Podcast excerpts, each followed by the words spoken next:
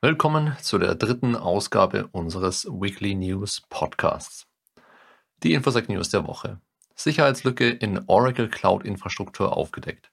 15 Jahre alte Python-Sicherheitslücke gefährdet Projekte. Fin11 Ransomware-Gruppe gibt sich als Zoom aus. 75% des Bankbetrugs betreffen Push-Zahlungen. Uber vermutet Lapsus-Gruppe hinter letztem Angriff.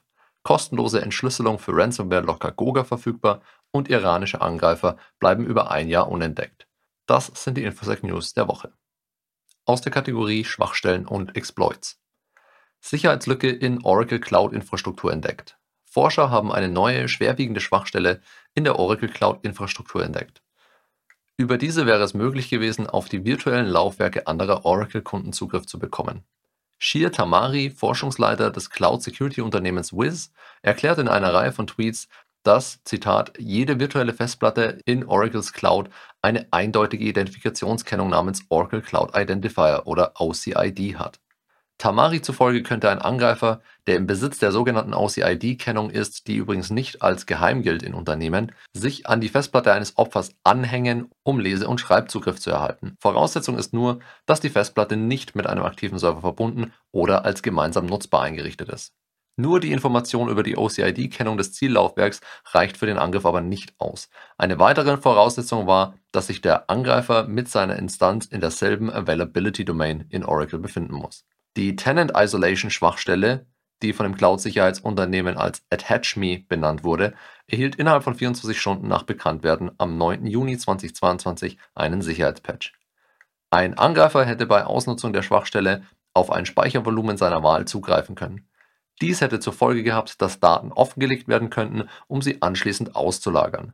Schwerwiegender war jedoch, dass durch die Änderung des Bootvolumens auch Code hätte ausgeführt werden können. Über 350.000 Projekte von 15 Jahre alter Sicherheitslücke in Python-Modul gefährdet. Forscher des Sicherheitsunternehmens Trellix haben eine 15 Jahre alte, ungepatchte Schwachstelle in einem Python-Modul entdeckt, die mehr als 350.000 Open- und Closed-Source-Projekte potenziell betrifft. Die Sicherheitslücke CVE 2007-4559, also bereits 2007 ursprünglich entdeckt, betrifft das Modul tar-File. Ein Angreifer kann durch sie beliebige Dateien überschreiben, indem er die Zeichenfolge Punkt, Punkt an Dateinamen in einem tar-Archiv anhängt. Nachdem erkannt wurde, dass das tar-File-Modul nach wie vor verwundbar ist, stellten die Forscher ein Skript namens Creosote zur Überprüfung von Repositories auf Verwundbarkeit auf GitHub zur Verfügung. Obwohl Python in seiner Dokumentation vor den Gefahren bei der Verwendung der tar-File-Funktion warnt, Archive aus nicht vertrauenswürdigen Quellen ohne vorherige Prüfung zu extrahieren, wurde die Schwachstelle bis heute nicht behoben. Aus der Kategorie Hackergruppen und Kampagnen. Fin11 Ransomware-Gruppe gibt sich in Phishing-Attacken als Zoom aus. Die als Fin11 bekannte Finanzverbrechergruppe hat sich laut Beobachtungen und Analysen des Sicherheitsunternehmens Cyfirma als Zoom ausgegeben, um Downloadseiten der Videokonferenzanwendung für Phishing-Zwecke zu imitieren. Die bösartige Zoom.exe-Datei, die über gefälschte URLs angeboten wird, sorgt dafür, dass die Downloader-Malware Decoder-Exe abgelegt wird.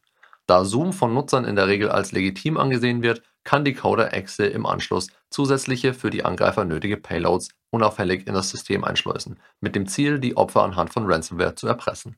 In dem am Mittwoch, den 21. September herausgegebenen Bericht schreiben die Experten, Zitat, wir sind uns ziemlich sicher, dass Fin11 hinter dieser Kampagne steckt.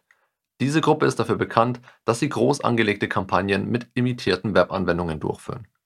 In der Schlussfolgerung der Forscher heißt es, die Taktik von imitierten Downloadseiten für beliebte Webanwendungen zum Zweck eines Angriffs ist nicht neu. Es ist jedoch sehr beunruhigend, dass die kompromittierten Systeme potenzielle Ransomware-Opfer sein können. Es ist ein gefährlicher Schachzug der Cyberkriminellen, die ihre Absicht verdeutlichen, eine große Anzahl von Systemen weltweit zu infizieren. An dieser Stelle eine Info in eigener Sache. Wie so oft, wenn wir in unserem Podcast über Phishing oder Social Engineering sprechen, weise ich ganz gern darauf hin, dass wir sowas tatsächlich auch professionell anbieten, aber natürlich nicht für den kriminellen Gebrauch, sondern für Unternehmen, die ihre eigenen Mitarbeiter oder ihre aktuelle Sicherheit testen möchten. Wenn ihr also auf der Suche seid nach einem Sicherheitspartner, um Phishing-Kampagnen gegen Mitarbeiter auszuführen oder Mitarbeiter zum Thema Security Awareness zu schulen, dann kontaktiert uns. Den Link zur Kontaktaufnahme findet ihr in der Beschreibung des Podcasts. Und jetzt zurück zu den News.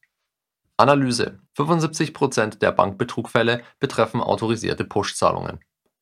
Laut einer neuen Analyse des ersten Halbjahres 2022 von Outseer, einem Anbieter für Authentifizierungs- und Kontoüberwachungslösungen für den Zahlungsverkehr, macht Authorized Push Payment Fraud oder App Fraud, also Betrug von autorisierten Push-Zahlungen, inzwischen 75% des gesamten digitalen Bankbetrugs aus.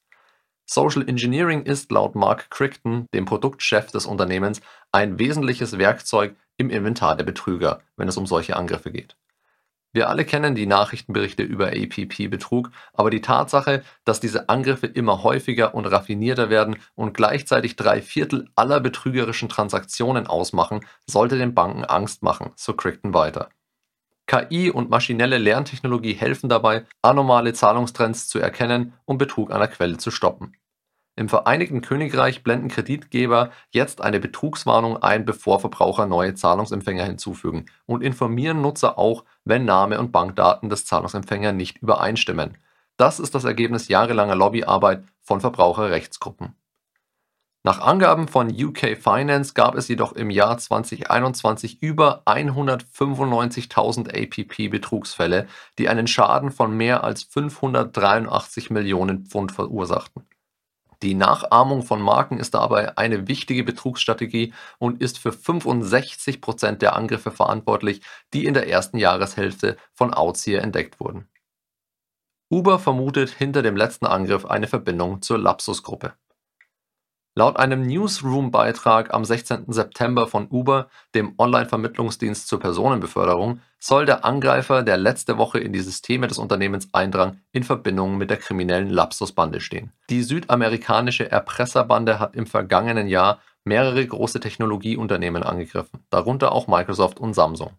Uber konzentriert sich auf die Feststellung wesentlicher Auswirkungen. Auch wenn die Untersuchungen noch andauern, konnte das Unternehmen bisher nicht erkennen, dass der Angreifer auf sensible Daten wie Datenbanken, Benutzerkonten, Bankkontodaten, Kreditkartennummern oder Fahrtenverläufe zugreifen konnte.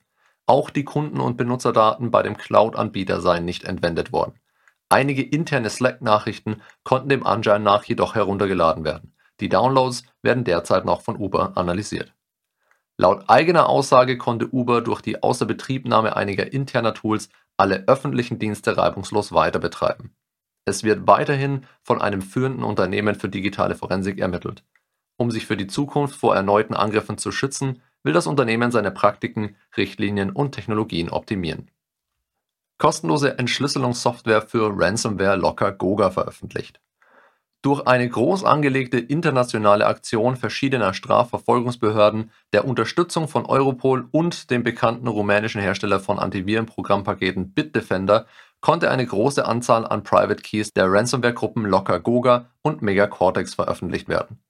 Locker-Goga wurde 2019 durch den Angriff auf den Aluminiumhersteller Norsk Hydro aus Norwegen bekannt.